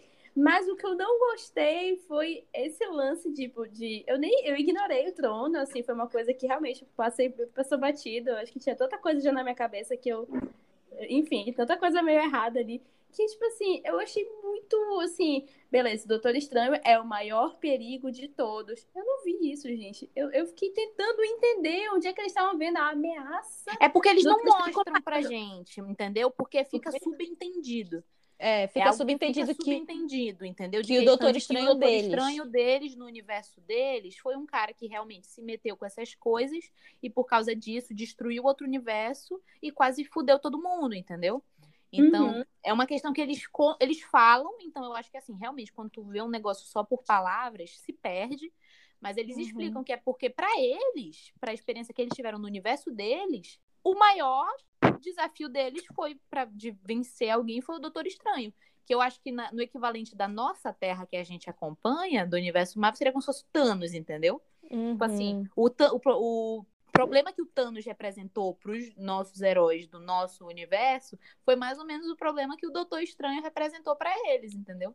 É, eu senti isso também. Tipo, eles não mostram, mas eles explicam. Por isso que eu, eu consigo sentir a angústia do Doutor Estranho, tipo assim, mas é que vocês não estão entendendo que a Wanda tá chegando e vocês me deixaram preso? É, muito Sabe? negócio de, pô, eles nunca lidaram com uma Wanda, então eles não sabem, Uhum. mas a cara do Estranho, que é o mesmo Doutor Estranho com o qual eles lidaram e tiveram, entendeu? Que foi uma bosta, eles sabem, entendeu? Acho que é muito isso, sabe? Do, do É. conhecido. Eu tenho sentimentos mistos, assim, com toda essa esse rolê dos Illuminati num geral. Eu tenho, assim, eu acho assim, que é- acho que to- assim, muitos assim, mas assim, eu eu acho que me gerou muitos sentimentos mistos no sentido de que ao mesmo tempo que enquanto eu assistia aquilo, eu gostava e eu achava muito legal tudo que eu tava vendo, tinham coisas assim que eu também, tipo assim, que eu acho que é inevitável a gente falar que tinham coisas ali que são, que é novamente, assim, é essa coisa da Marvel. Ele tem um ponto X, eles tinham um ponto X que era a Wanda muito louca. Eles tinham ali um grupo de heróis que estava tentando derrotar a Wanda e eles precisavam que a Wanda matasse aqueles personagens. Então, se para isso eles iam ter que deixar três personagens parados fazendo nada enquanto ela destruía os outros, eles iam fazer, e eu não vejo problema disso, sabe, gente? De verdade. Aí eu vejo que às vezes o pessoal entra numa parada muito psicológica pra tentar justificar as coisas. Tipo, Sim. ah, não, porque às vezes quando você passa por um trauma muito grande, você fica em choque e aí você não consegue se mover e você passa por Gente. um trauma. E eu fiquei assim, não, gente, foi uma justificativa narrativa deles. Eles precisavam que a Wanda matasse todos. Então ela fez a Wanda matar todos. E por questões cinematográficas, é muito mais vantajoso você fazer ela matando um por vez do que fazer vários atacando ela e ela tentando fazer todos, entendeu? A gente não tá vendo um, um Vingadores, entendeu? A gente tá vendo um filme, uma batalha normal. Então, obviamente, ela ia tratar primeiro desse aqui, quebrou a boca e estourou a cabeça dele. Depois tratou desse aqui, virou borrachinha de serpentina de festa. Depois, entendeu? Tipo, de um por um, porque é, é assim que a gente vai, que vai ficar agradável pra gente ver num filme, entendeu? Uhum. Por mais, ah, mas seria mais realista todo mundo atacando. É, realmente, entendeu? Mas não é bem assim que funciona. Gente, seria E- mais realista se a Wanda não existisse. Ninguém tem nenhum É, poder do seria- caos, pelo amor de Deus. Pois é, Não. seria mais realista assim. E até pro filme funcionar, né? Porque essa cena, pra mim, eu, eu, eu via muita cena com muito slash, sabe? Com a banda com uma cena de slash. Exato, E as pessoas não sabem ver isso, não, bicho. Pelo Entendeu? Deus, Não, assim, mas o pessoal porque- tenta levar para os negócios assim realista de, nossa, você fica em choque porque você passou por um pós-traumático, quê. Eu fico, gente, não, não é isso. Não é aí, entendeu? Gente. Vocês acham que vai ser realista um filme que, como a Carla disse, um filme com uma adolescente latina que se chama América? É, gente, que faz, uma um estrela portal em azul? forma de estrela. Pelo amor de Deus. Tipo assim, vocês acham isso realista? Vocês acham que algum pai latino colocaria o nome dessa filha de América? Com todo respeito, se Abaixe alguém suas que é, mas, gente, expectativas. gente, eu não vou superar isso. Pelo menos, no mínimo, uma falta de respeito, Os entendeu? pais Pela latinos, os pais latinos escritos por um estadunidense. Os estadunidenses literalmente querendo construir um muro ali, sabe? Ai, gente, eu acho assim, eu gosto de passar o pano, deixando claro que eu estou passando pano. É quando eu digo, gente, a Wanda sofreu muito durante a vida dela, ela tem o direito de matar pessoas. Obviamente, eu estou brincando. Entendeu? Agora tem gente que passa um pano assim de uma forma tão forçada que é tipo isso aí que a Gil falou. Gente, eles estão passando por um choque, eles estão paralisados. É. Ah, tu me poupa. vocês acham mesmo que a Marvel contratou um psicólogo pra É, chamar lá e falar assim, gente. como eles reagiriam numa situação? Não, gente. É narrativo. O único outro que eu queria comentar era que a gente comentou, né? O negócio da América não conseguir o filme inteiro dominar o poder dela e no final, com a força da positividade, falta só o Doutor Estranho vender curso de coach. Esse é o Você consegue. Né? É trazer Você- os coaches pra dentro do cinema, né? Trazer os coaches pra dentro do cinema. Acho que esse é o futuro da Marvel, verdadeiro. Exatamente. Carla, Chega- você que é fã de Fairy Tail, não pode falar mal do poder da amizade. É verdade, eu não posso, eu não, tenho moral pra falar mal do poder da amizade, nem do poder da força de vontade. Mas, cara, essa cena eu acho ela toda muito engraçada, né? Porque realmente eu consigo e vai e abre o portal pra onde ela quer, pronto, tá dominando os poderes dela. Mas eu gosto da quebra da cena também, que não é bem uma quebra, mas que eu realmente gosto, que é quando ela se, a América se põe no lugar dela. Porque eu tava, nesse momento eu fiquei, eu não tô acreditando que vão fazer essa pirralha ganhar da Wanda, da Feiticeira Escarlate. Ela não tava ganhando da Wanda. Ela tava lutando contra a Feiticeira Escarlate. Mas aí ela se pôs no seu lugar, que ela falou: Eu não vou conseguir derrotar você, eu, graças a Deus, temos uma coerência ainda aqui nesse filme. E aí faz ela, ela aparecer pros filhos dela. Eu gostei dessa cena. Eu achei uma resolução legal. Ah, Os filhos dela apareceram, ela percebeu que eles estavam com medo deles, e meio que é como se ela caísse em si nesse momento. Também Eu acho. gostei. Eu acho É, que é o seguinte, acho. gente, pra mim isso se justifica, sabe, isso do poder da amizade, a partir do momento em que todo mundo sabe que adolescentes têm problemas de autoestima e confiança. entendeu? E que a partir do momento em que o primeiro adulto fala, você consegue, Aí a passando consegue. pano. ele consegue. Não, gente, pode olhar assim, qualquer adolescente real vive isso. Vocês não queriam realismo? Tá aqui o É realismo verdade. vocês, entendeu? Qual- todo mundo sabe que adolescentes têm problemas de autoconfiança, autoestima. É só um adulto que ele admira falar que ele pode, né? Que pronto, ele pode. Ele consegue. Exato, exato. Tá ali. Cara, só- um parênteses, eu gosto muito do final do filme, quando assim, da Wanda. Daquela cena meio drama de familiar, novela das nove, uma, Ah, eu Uma gosto. série adoro. que elas, elas se resolvem assim. Porque eu gosto que mostra como a Wanda é a heroína mais, mais foda, mais poderosa do universo. Porque ela, ela foi parada porque ela quis parar. Ninguém parou ela. Exato. Ela, ai, É. tá bom. Ok, vou parar. É. Tchau. Por isso que eu gostei da América se colocar no lugar dela, entendeu? Não conseguiria ele derrotar. Então só você pode se derrotar. Só a América Só você. se colocou no lugar dela.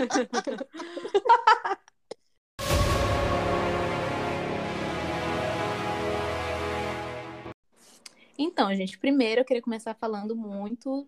Era o que eu mais queria falar, assim, desde que eu cheguei aqui nesse podcast, que é sobre o Sam Raimi e a direção dele. Perfeito. Assim, eu sei que muita gente não gostou do rumo do filme como um todo. E eu sinto que isso tem a ver com o fato de que eu, eu acho que indiretamente não tem como. Isso tem a ver com o fato da direção do Sam Raimi, porque eu acho que ela é muito marcante. Ela é, ela é um, sabe, eu não sei explicar pra vocês, mas conforme eu assisti, assim, eu assisti duas vezes, né? Na segunda vez que eu assisti, eu assisti tem dado de tudo que eu já tinha visto assim dele. E ele é muito marcante, assim, ele tem coisas que marcam muito ele, né? Ele é um diretor que ele, né, não é à toa que esse filme ele tem muito essa pegada do terror. E é essa questão de o Sam Raimi nasce no terror, né? Eu acho que Sim. o Sam Raimi as pessoas conhecem Uhum. mais ele pela questão de Homem-Aranha, da trilogia do Tobey Uhum. Maguire, mas ele nasce no terror. E é isso que ele fez ainda há muito tempo antes dele chegar nesse ponto. Eu acho que ele é impecável. Eu de verdade, assim, tinha cenas que eu assistia e eu ficava totalmente maravilhada, maravilhada de como aquilo ali estava incrivelmente ele dentro da Marvel. Cara, eu, acho, eu achei isso brilhante também, Gil, porque o Sam Raimi, ele tem, ele tem essa direção muito marcante. Tu vê um filme, tu sabe que é dele. E é muito difícil um diretor fazer isso. Ele bate um diretor foda. Vou dar um exemplo aqui que vem na minha cabeça, o Denis Villeneuve. Ele é foda, mas pra mim ele não tem uma direção marcante. Tu vê um filme, tu sabe que é dele. Nossa, tá aquele de graça aqui do nada. Mas enfim. O Sam Raimi, eu acho ele, justamente por isso, tu vê uma cena, tu sabe que é naquela cena dele. Por exemplo, a cena que a Wanda vai invadir o, o templo pelos espelhos. É muito Sam Raimi aquilo. É muito Sam Raimi. E por isso que eu gostei Sim. muito. É por isso que todo filme meio que se salva, porque a direção eleva muito o filme. Ele sabe como fazer essas cenas funcionarem direito. É até uma, uma comparação que eu fiz, assim. Eu, eu, Gil, tu gosta de Thor 2? É, na minha cabeça tu gostava. Eu acho que sim. Pois é, eu, eu- eu eu- lembro que a Gil Eu vou, é, eu, eu vou depreciar um pouco o Thor 2, porque, tipo assim, pra mim, Thor 2 é um filme. Não- é um filme inútil, sabe? Eu não lembro a essência dele. Pra mim, Doutor Estranho é tudo pra ser um filme, pra ser um filme meio Thor 2, se não fosse a direção do Sam Raimi, sabe? Eu, eu fiquei muito, Nossa, eu fiz muito essa sentido. comparação na minha cabeça. Faz muito sentido. Faz Por isso sentido que eu acho pra que mim. ele, ele, ele eleva muito o filme. Fiquei, caraca, mano. Cara, sim, demais, assim, muito marcante e coloca não a questão da direção dele que é marcante, sabe? Teve uma outra cena também que assim que foi a segunda cena que eu anotei aqui, né, além dessa da da parte dos espelhos, que é a cena em que ela tá usando, que ela vai dominar oniricamente a outra Wanda. É uma cena que é totalmente Caralho, absurdamente Sam Raimi aquela cena, cara a visão em terceira pessoa, conforme ela vai andando e vai indo, as luzes piscando, coisa voando. Aí a foto, ela olha pra foto e a foto se move, ela olha pro reflexo e aí ela vê a feiticeira. Como a gente enxerga tudo isso, cara, é absurdamente Sam Raimi. Absurdamente. Ai, Assim, me lembrou muito o primeiro Evil Dead. Muito, muito Sim, mesmo. sim. Assim, absurdamente. Aí outras, a, quando eles vão destruir, assim, o Dark Road pra mim assim foi inevitável assistir e ver o Dark Road não pensar no livro lá dos mortos. também, do Caraca, Dead. Foi sim, o inevitável, não tinha Ele, ele falou, eu vou dirigir esse filme, vou dirigir, colocar todas as minhas referências de filmes nesse. Eu acredito que a pessoa que, assim, pelo menos pra mim, pode ser que eu esteja errada, mas pra mim a pessoa que deu nas mãos dele esse roteiro, deu pensando nisso, entendeu? De verdade, porque não tem como, não tem como, é muito absurdamente ele, sabe? Tanto que teve uma hora que eu tava assim, eu tava refletindo sobre no geral, assim, né, essa pega- pegada do, do terror que o filme tem muito forte. E de verdade, assim, por mim esse filme podia ter outro nome, e eu trouxe aqui outra sugestão de nome pro filme. Vocês já ficam preparados pra rir, né? Toda vez que eu trago alguma inovação. E pra mim o nome do filme tinha que ser o nome do monte lá, que é o Undagore, entendeu? Nossa, Pra mim Seria foda. isso, porque tem Wanda, tem Gore, entendeu? Então é isso, pra mim é a união perfeita. É, outra também, Strange, quando ele. Aquela parte dele zumbi também, é, são cenas Muito totalmente boa, boa. Totalmente a cara Aquilo dele. é totalmente cena Sam Raimi. e sabe outra coisa que a direção do Sam Raimi, pra mim, justifica também nesse, nesse filme, é que o Léo falou também, que é essa questão toda da cena dos Illuminati. Tudo isso, pra mim, a direção do Sam Raimi justifica. De verdade. Sim. Assim, todos os personagens parados, fazendo. Cara, porque eu juro, eu tava reassistindo Evil Dead, né? E quando eu tava reassistindo, eu ficava assim, mano, por que, que o Bruce Campbell tá parado o filme inteiro? Se mexe. Gente, de verdade, assim, um dia parem pra assistir esse filme. Porque o filme é literalmente Assista, isso. vale muito a O pena. cara tá sendo atacado, puxado assim, de um alçapão no chão. O cara tá sendo puxado, o rosto dele arrancado pelo demônio. E, o- e tem outras quatro pessoas ali, tá todo mundo tipo, "Ah, meu Deus, eu não acredito. Ninguém vai lá pra tentar ajudar, sabe? Sim. é É, ele que é o Que é Raimi. exatamente Esse é o a referência que tem no próprio, né, no próprio Doutor No próprio Estranho, filme, né? da loucura, que tem o carinha que vende, que é o Bruce Campbell, que ele tem história desde o primeiro Evil Dead com o Sam Raimi, e ele é colocado ali. E o They seem Doutor to be very good friends. basicamente dele um feitiço em que a mão dele fica possuída, gente. Eu juro, assim, é uma referência muito direta que eu surtei. Foi porque eu fiquei, cara, tipo assim, de verdade, assim, me doía. Eu ficar pensando assim, cara, ninguém tá. Tipo assim, a maioria das pessoas não tá vendo o que eu tô vendo, que é o Bruce Campbell com a mão possuída. Tá Eu senti muito isso. Porque, tipo, a cena dos Illuminati, eu tava rindo, tipo assim, rindo alto. Porque pra mim aquilo era muito Sam Raimi, tipo assim, era saldo, sabe? Tipo, a cena que o É, escudo, o escudo atravessa a Capitã América lá, fica. E o meu Sim, irmão, cara, tu foi tá rindo assim que Tu tá por quê? Tá estranho já. Para de rir, por favor. Eu acho que esse filme hoje é um dos que me causa, assim, melhor sensação na história da Marvel, assim, sabe? Favorita, assim, porque é um filme que eu assistiria várias vezes. Pra mim, ele é um filme que eu vou abordar depois, quando a gente for falar mais de Marvel. Ele é um filme intermediário ali, no sentido de história. Ele tá numa situação. Por mais que ele, ele queira, assim, pra mim, ele é um filme que ele quer pagar de um grande épico, mas ele não é. Ele é um intermediário que a Marvel tá tentando passar por épico pra enganar, achar que ela sabe o que tá fazendo, mas É. ela não sabe. E Cara, eu acho sensacional.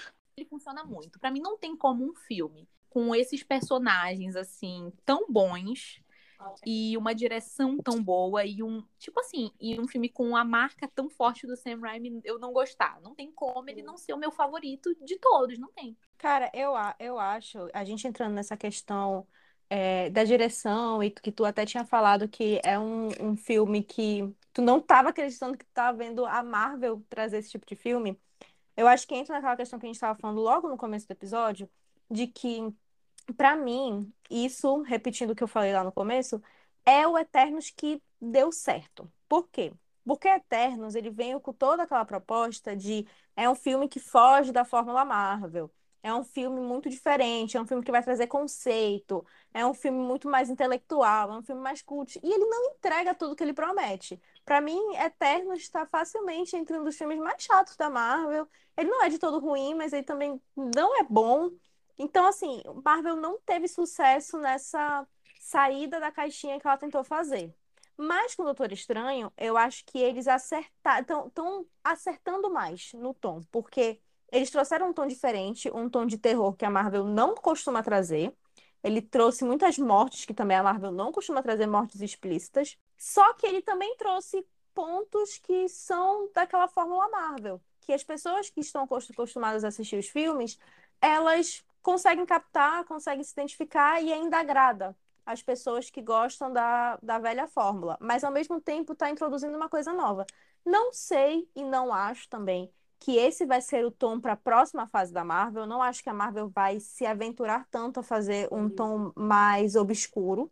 Eu acho que ela precisaria de muita coragem. Eu acho que a Marvel ainda não está nesse, é, nesse nível, mas eu acho que é uma amostra do que a Marvel está querendo fazer. Ela está querendo fugir um pouco da caixinha que ela mesma fez. Eu acho que se ela continuar assim, tem salvação para a Marvel continuar sendo uma franquia grande. Gente, Pois é. engraçado, como também eu acho que tá um pouco. A, no- a nossa opinião, ela nunca foge 100% do que a gente fala, né? Do que a gente acha, das nossas impressões.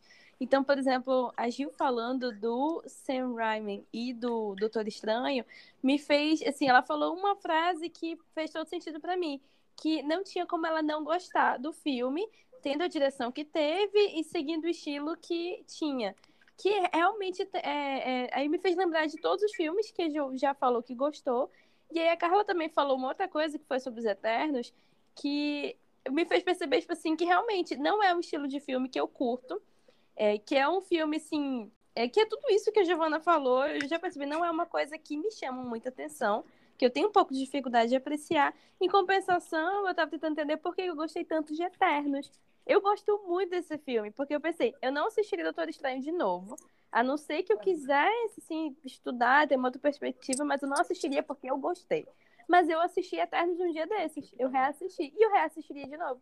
Eu gosto muito. Eu acho que eu gosto mais desse estilo que foca mais na história, que é talvez um pouco mais lento, mas que, tipo, como- é quase no formato meio livro, eu acho, do que um filme que é, trabalha muito com essa questão visual, uma questão meio slash, meio, tipo assim, meio cinematográfica. Realmente não é uma coisa que me atrai tanto.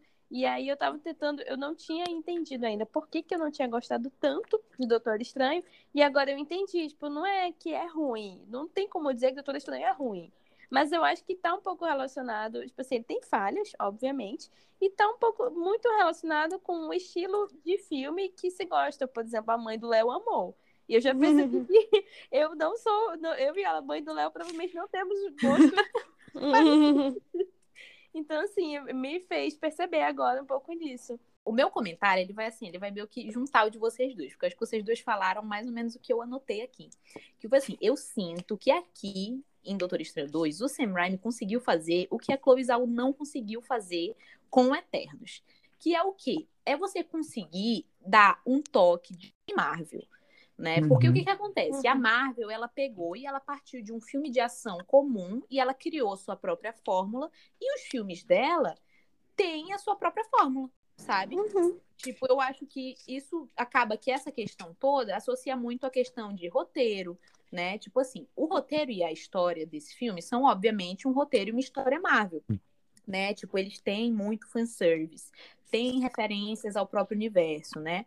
Mas nessas, nas questões visuais, você consegue pegar referências, né? E elementos incríveis de outro gênero, como é, por exemplo, o terror. E, tipo assim, aqui eu dou todos os créditos ao Sam Raimi mesmo. Mas, assim, eu, ainda assim, eu acho que tem muito da fórmula Marvel ali. Eu acho Uhum. que realmente o que vem acontecendo, tanto em Eternos quanto nesse filme, é que a Marvel tá tentando. Tá tentando mexer ali na fórmula Marvel, porque ela sabe, ela sabe que não é sustentável, sabe? Tipo, a, Ma- a Fórmula Marvel é um negócio que tá em esgotamento, sabe? Mas ao Sim. mesmo tempo, eu acho que esses filmes me trazem um alívio de mesmo, de, mesmo sabendo que eles estão em um momento de baixa, eles conseguem fazer algo bom. Eu acho que assim, não foi exatamente a Carla falou no começo que ela sentia alívio de, tipo assim, de futuro, esperança no futuro da Marvel. Eu sinto mais assim, um alívio, sabe? Porque pra mim a gente tá em um momento de baixa, sabe? Porque eu sinto que eles estão em um momento em que eles se despedem de... Sabe o que tá achando engraçado? É que esse discurso meu tá muito parecido com o discurso que a Aline Diniz fez no Falando de Nada. Eu, eu escrevi tudo isso antes, mas eu amo concordar com ela. E assim, eu sinto que eles estão em um momento onde eles se despedem de personagens da primeira era Marvel e introduzem novos heróis para substituí-los. eu acho que a gente está em um momento em que, como eles se despediram de todos esses grandes personagens que foram os que construíram o universo, eles estão em um momento em que a gente. Sabe quando a gente está jogando um jogo de videogame? E aí tem, tipo assim, os vários chefinhos de fase que tu vai passando até chegar no Bowser? Uhum. É, é isso que a gente está vivendo, sabe? É um período, eu acho que, de transição até a gente chegar a ter novamente uma grande ameaça, sabe? Com certeza. Porque o perigo, o inimigo nessa, nesses filmes que a gente está vendo, nesse ponto, não são ainda tão fortes, entendeu? E as próprias soluções para eles não são coisas tão complexas né? Mas eu acho que tudo isso para Marvel é necessário que ela faça, porque ela tem que se repensar, ela tem que se reestruturar, sabe? Dentro dela mesma. Como ela, né, passou 10 anos criando essa fórmula Marvel para fazer funcionar, ela agora largue de mão e decida fazer não, eu vou fazer um filme totalmente estranho e totalmente diferente, né? Não funciona, né? A não ser que ela crie realmente outra linha, né? Ela realmente lançou as séries que tem uma pegada diferente né? A questão do uhum. Cavaleiro da Lua, que não está nem né, se relacionando ainda dentro desse universo. Então, eu acho que ela está conseguindo fazer diferente dentro disso. Eu concordo completamente. Assim, eu acho que Doutor Estranho foi uma, é, um teste muito mais acertado da Marvel. É, até em questão de crítica mesmo, Doutor Estranho foi muito mais bem é, avaliado. E eu, eu continuo achando que a Marvel tem salvação para ela continuar sendo uma franquia grande, sabe? Inclusive, eu tô achando que eles vão ainda usar o Darkhold, o Darkhold ainda vai ser explorado, até porque eles estão pensando em. Claro, o, o Professor Xavier aparecendo é uma amostra de que eles estão querendo trazer os X-Men de novo, e eles seriam muito burros de não aproveitar os X-Men agora que eles têm os direitos, né, dos personagens. Então, vai vir os X-Men. Eles estão querendo fazer Blade de novo. E os vampiros, eles são criação direta do Darkhold, pelo menos na história dos quadrinhos. Então, acredito que o Darkhold ainda vai ser uma peça importante para trazer novas ameaças para esse universo da Marvel. Então, eu, eu tô com uma pontinha mais de esperança. É porque numa conversa que a gente teve bem no off, que a gente não estava gravando, há, uns, há um tempo atrás, a gente comentou que a Marvel estava assim, bem ruim das pernas e que a gente não conseguia ver uma salvação se elas continuassem seguindo o mesmo caminho. E o filme Doutor Estranho me deu a pontinha de esperança que eu ainda queria para continuar vendo com mais gosto as coisas da Marvel. Porque parar de ser as coisas da Marvel é, não ia. É, eu acho que assim, a Marvel ela tá nesse momento que ela tá em uma fase de testes. Eu acho uhum. que ela pegar Eternos e colocar na mão da Chloe Zhao e pegar esse Doutor Estranho 2 e colocar na mão do Sam Raimi é uma fase de testes dela, sabe? Sim. Ela tá tentando se reinventar sem abrir mão da fórmula Marvel por completo, sabe? Cara, é... E eu acho que é uma forma muito inteligente dela fazer isso, porque, cara, quer você queira ou não, ela consegue manter a fórmula Marvel, que foi o que manteve a gente aqui em cárcere privado, mas ela consegue adicionar, tipo assim, de outros gêneros do cinema. Que a gente queira ou não, a Marvel ela criou um gênero próprio dentro do cinema, que foram os filmes de super-heróis. Sim. Ela criou o próprio gênero. Eu uhum. acho que isso teve um impacto assim na indústria como um todo, entendeu? A gente, depois que a gente viu os filmes da Marvel, a gente até os filmes que não são tão ruins da DC, a gente não consegue enxergar eles da mesma forma, porque a gente enxerga filmes de heróis como os filmes com a fórmula Marvel. Uhum. Então acho que isso tem um impacto muito grande. Mas primeiro eu queria dizer que eu odeio a Marvel por ter criado esse conceito de multiverso, de teto conectado, porque todo mundo fazer isso depois disso, sabe? Tudo tem multiverso agora, tudo é no mesmo universo. Raiva disso. Mas eu queria comentar é que eu concordo com o que vocês falaram, mas eu queria muito que a Marvel ela tá nessa fase de apostas seguras, né? Eu acho que tanto os Eternos quanto os Estranhos Sim. são apostas seguras. Eu queria que ela Exato. apostasse mesmo. Tipo assim, uma coisa assim louca, uma porra louca, assim, que nunca esperaria. Doutor Estranho deu uma pistada nisso? Deu, deu uma pistada nisso, mas eu queria que a Marvel, sei lá, apostasse, se a gente flopasse. Morbius, não, não estou falando com você. É, uma coisa muito louca, sabe? Eu quero essa Marvel. Não sei se eles têm dinheiro pra perder, gente, pelo amor de Deus, Uhum. sabe? E eu acho que eles têm que se de- desvencilhar cada vez mais da Fórmula Marvel fixa, porque eu acho que foi isso que atrapalhou Eternos, porque Eternos é um filme que ele não pedia a Fórmula Marvel. Ele é um filme que pedia pra andar no seu, no seu próprio passo. Uhum. Tá? Luiz é uma diretora mais contem- contemplativa. E a Marvel não, quis colocar a Fórmula Marvel lá Uhum. e o filme não funciona direito. Eu gosto do filme, eu gosto de Eternos, mas assim, eu, eu percebo que o filme não funciona direito por causa disso, porque a Marvel quis colocar a Fórmula Marvel lá.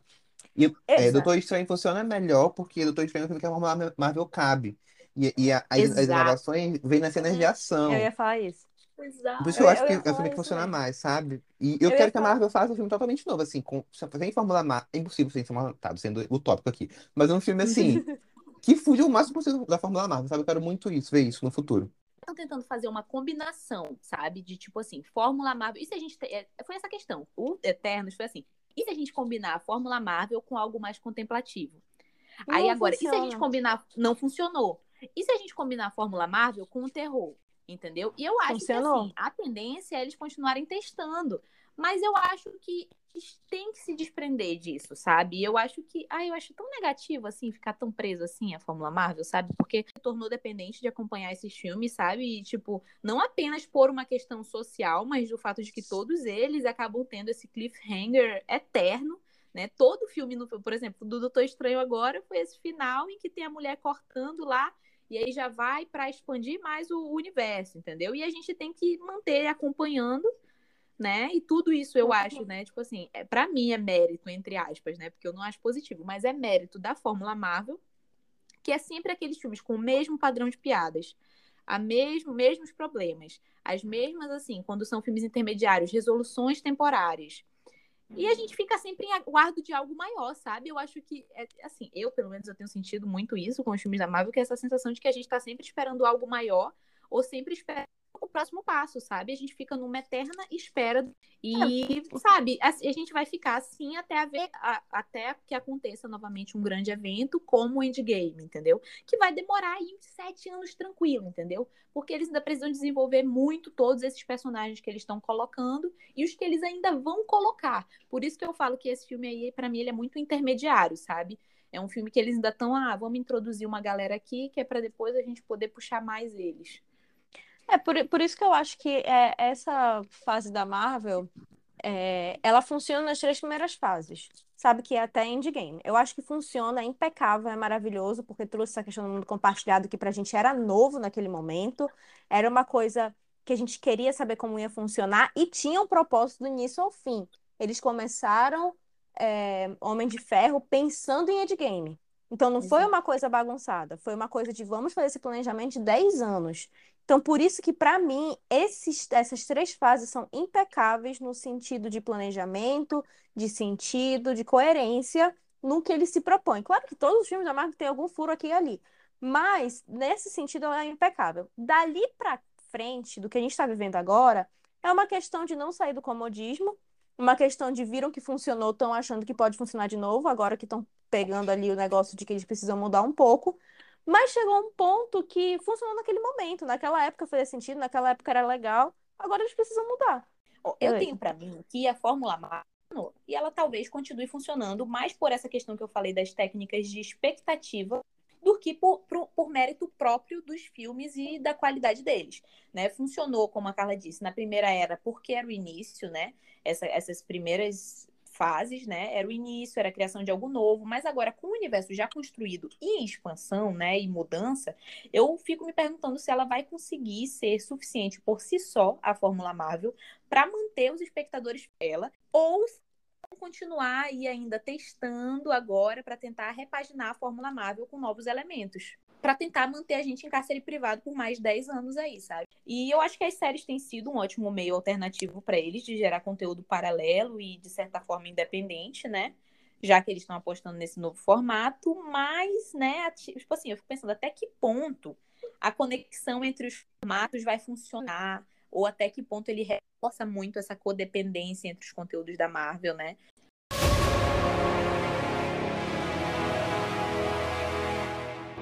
Gente, então nós vamos para nossas considerações finais sobre esse filme. Queria dizer que, para mim, ele é um filme que vale muito a pena. Vou ser redundante e dizer que ele me trouxe mais esperança em relação ao futuro da Marvel. E a Wanda tá maravilhosa, Elizabeth Olsen tá entregando tudo nesse papel, como vilã, com, é, honrando a história da Wanda todinha, sofrimento dessa mulher. Ai, ai, ai, a Wanda sofreu muito na vida, coitada. Mas para mim ele é um filme que funciona muito assim, é muito divertido. Ele é muito legal, você não, não sai dele, pelo menos para mim, com a sensação de que você perdeu quase três horas da sua vida. Para mim ele vale muito a pena. Então, eu acho que vai ficar mais redundante ainda se eu continuar falando. Acho que eu deixei minha, minha opinião bem clara em relação é, ao longo do, do episódio inteiro. Então, só recomendo que vocês assistam. Gente, é um filme que eu gostei muito, assim, muito divertido, mas é é aquele filme que você não pode pensar muito nele, senão ele não para de funcionar. Esse é você vai lá, se diverte, vê cenas de ação, curte o Raimi, curte o slasher, curte o gore, sabe? E é isso, é um filme divertido. Minha nota pra ele é 3 de 5 e é isso. Recomendo, de verdade. Vale a Ah, pena. esqueci de dar minhas estrelinhas. Minhas estrelinhas continuam 4 de 5. É um filme que com certeza eu vou assistir de novo assim que sair em streamer. Eu vou assistir várias vezes de novo. Olha, gente, eu mantenho minha opinião de que, assim, eu não gostei. Eu acho que tem muita falha, mas eu sei de verdade, e vocês me convenceram ainda mais que não é um filme ruim. Assim, com toda certeza. Então, eu acho que a minha opinião se aproxima um pouco a do Léo, na questão de, tipo, se eu fosse indicar pra alguém, eu ia indicar mais ou menos com os argumentos dele. Que não é um filme pra pensar muito, é um filme slash, que você tem que é, apreciar mesmo, se divertir, e é isso. Agora sim, eu fiquei pensando numa coisa, só um pequeno desabafo aqui, que você está falando da fórmula da Marvel, a fórmula da Marvel, a fórmula da Marvel. E essa é uma coisa que me agonia muito, essa questão de fórmula, porque eu acho que mexe muito com é, ego e um apego, que eu vejo isso em todo que é lugar, especialmente tipo, no meio do artístico, de que eu, Thaís, tenho que criar a minha fórmula que só eu vou usar e só funciona para mim e vou marcar o mundo. E eu fico nela para sempre. É muito fácil se acomodar. Então eu acho que ou a Marvel acorda, tipo, diminui um pouco o ego para poder abrir portas para outras possibilidades, como o Léo falou, tipo, arriscar uma coisa, sabe, bem bem porra louca mesmo, mesmo que não agrade o público, eu acho que eu acho que tá na hora dessa iniciativa, senão vai ficar fadada a, a mesmice. Então eu acho Eu- que o Estranho pode ser um passo para isso, eu acho. Cara, eu concordo totalmente, sabe, amiga, nesse sentido, assim, disso da fórmula limita muito, né? Uhum. Limita, tipo, simplesmente imagina que tem milhares de gêneros aí no cinema e tu não consegue adentrar neles porque tu tem que meter a tua fórmula, tipo, é muito limitante. E eu acho que a Marvel, se ela quisesse, ela tem a capacidade de, cara, se ela quisesse investir nisso, ela conseguia fazer um filme Marvel dentro do, do universo deles, né? Porque agora o universo, gente, multiverso, tá em expansão e dá pra fazer o que eles quiserem. Mas, tipo assim, se ele quisesse, ele podia fazer um filme que fosse concorrer ao Oscar, assim, sabe? Tipo Nossa, assim, realmente, é alguns só eles anos. Eles, eles quererem. conseguiriam, eles não têm, não, não falta dinheiro, entendeu? Não estão vivendo um drama, não estão morando de aluguel. Eles conseguiriam se quisessem. Mas eles se perdem muito a Fórmula Marvel. Muito, assim, de uma forma absurda, e eu acho que isso é terrível, sabe? Eu realmente gostaria que eles focassem, assim, como eu disse antes, em fazer uns filmes um pouco mais nessa vibe contemplativos, mas sem cagar eles metendo a Fórmula Marvel. Porque eu acho que Eternos era um que eu tinha esperanças de que eles fossem fazer isso, sabe? Quando eu vi quem que era a Chloe Zhao que estava na direção e tudo mais, eu tive essa esperança, assim, de que ia ser. Eu sabia que ia ser um filme num ritmo um pouco mais lento, mas eu esperava que fosse algo que fosse me agradar, né? Então. Enfim, assim, sabe? No geral, assim, gente, o que fala desse filme? Eu gostei muito, assim, quatro estrelas de cinco pra mim, porque eu gostei muito mesmo, assim, de verdade. Pra mim não tem. Pra mim nada me paga eu ver o Bruce Campbell com a mão possuída num multiverso, assim, nada paga essa experiência pra mim de eu ver o Sam Raimi referenciando ele mesmo em todos esses momentos, sabe? Tipo, eu acho sensacional. Aí uma coisa que eu queria falar, que na verdade é uma curiosidade que eu tinha notado, que é que a mesma pessoa que fez a trilha sonora do Doutor Estranho foi o que também já trabalhou com Sam Raimi, que foi o Danny Elfman. Que ele já fez a trilha sonora de um monte de coisas, que ele fez do Alice live action, fez a do, da trilogia, né? Como eu disse, como ele já trabalhou no Sam Raimi, ele fez a, a trilha sonora que é marcante demais, que é a do, do Homem-Aranha do Tobey Maguire. Ai, maravilhoso. E sensacional. E aí, quando a gente estava saindo do cinema, o meu querido tio Juninho, ele falou o seguinte, que uma das que eles usam lá, na hora que eles estão fazendo a batalha do... Ela, sim, é, foi que o Beethoven escreveu ela, inspirada muito pela ideia da morte. E eu acho que isso tem muito a ver, assim, com a temática do filme, assim, sabe? A questão de tudo o que aquele filme ali está abordando e tudo que levou até aquele próprio Doutor Estranho a daquele universo ali tá. E eu achei isso sensacional, Uhum. sabe? Eu acho que assim, esse filme ele me pega por isso, sabe? Nos detalhes dele. Não é assim, ai meu Deus, por causa que ele é um filme excepcional, mas ele nos detalhes dele ele consegue me pegar e ele conseguiu ser muito marcante pra mim. Ah, eu adorei essa curiosidade. Tô até gostando ainda mais dessa cena. Eu achei essa cena muito boa. Inclusive, essa cena não estava planejada desde o início. Ela foi meio que, entre aspas, improvisada. Então eu achei muito legal também. Bom, gente, é isso. A gente espera que vocês tenham gostado desse episódio. Mais um episódio de Marvel. A gente vai continuar trazendo todos os filmes que a gente achar que vão ser relevantes aqui para Marvel. Inclusive, vamos trazer Thor também. Sim, a. Carla, a Carla, isso que a Carla fez é uma ameaça, na verdade, gente. Caso vocês não tenham pegado, sim, foi uma ameaça. Critico a Marvel, critico. Continuo assistindo, continuo, porque eu sou o quê? Hipócrita, que nem o Doutor Estranho. Muito obrigada por acompanharem a gente. A gente se vê no próximo episódio. Tchau. Tchau.